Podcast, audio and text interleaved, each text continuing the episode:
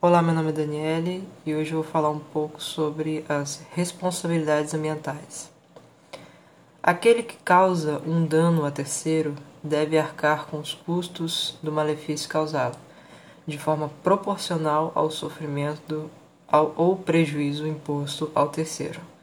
Em termos de proteção ambiental, existem diferentes modalidades de responsabilidades ambientais. Primeiramente, as responsabilidades por lesões ao meio ambiente se dividem em três grandes grupos, sendo eles o penal, o civil e o administrativo. A responsabilidade é, por danos causados ao meio ambiente no sistema jurídico brasileiro é matéria que goza de status constitucional. A Constituição estabeleceu uma tríplice de responsabilização a ser aplicada aos causadores de danos ambientais, conforme se pode observar no artigo 225, parágrafo 3 da Constituição Federal. A responsabilidade é bastante abrangente e pode ser aplicada a pessoas físicas, pessoas jurídicas e se subdivide em penal, administrativa e civil. As responsabilidades ambientais englobam algumas questões, como é, a culpa, como fundamento da responsabilidade, a responsabilidade por risco, a responsabilidade de instituições financeiras, a responsabilidade ambiental das instituições de crédito imobiliário, crédito rural e meio ambiente, caso responsabilidade, e a tarefação da responsabilidade ambiental.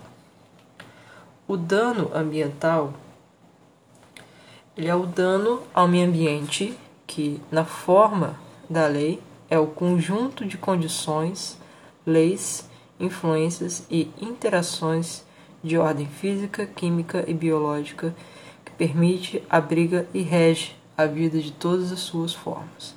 Como se vê, cuida-se de um conceito abstrato que não se confunde com os bens materiais que lhes dão suporte.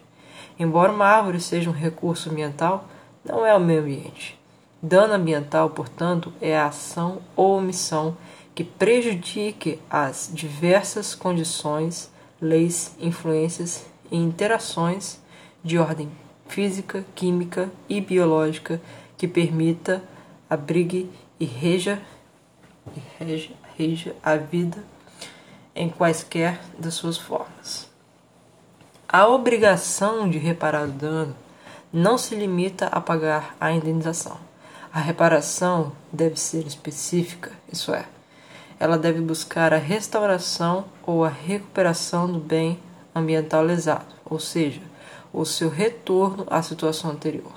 Assim, a responsabilidade pode envolver as seguintes obrigações: de dano natural ou em espécie, que é a reconstituição ou recuperação do meio ambiente agredido, cessando a atividade lesiva e revertendo-se a degradação ambiental.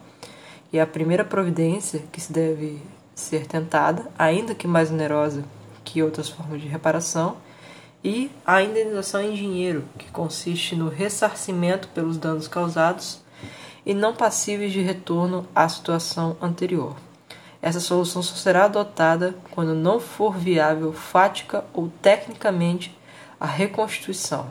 Trata-se de forma indireta de sanar a lesão. A indenização aqui cumprirá dois objetivos a primeira é de dar resposta econômica aos danos sofridos pelas vítimas e dissuadir comportamentos semelhantes ao poluidor ou de terceiros.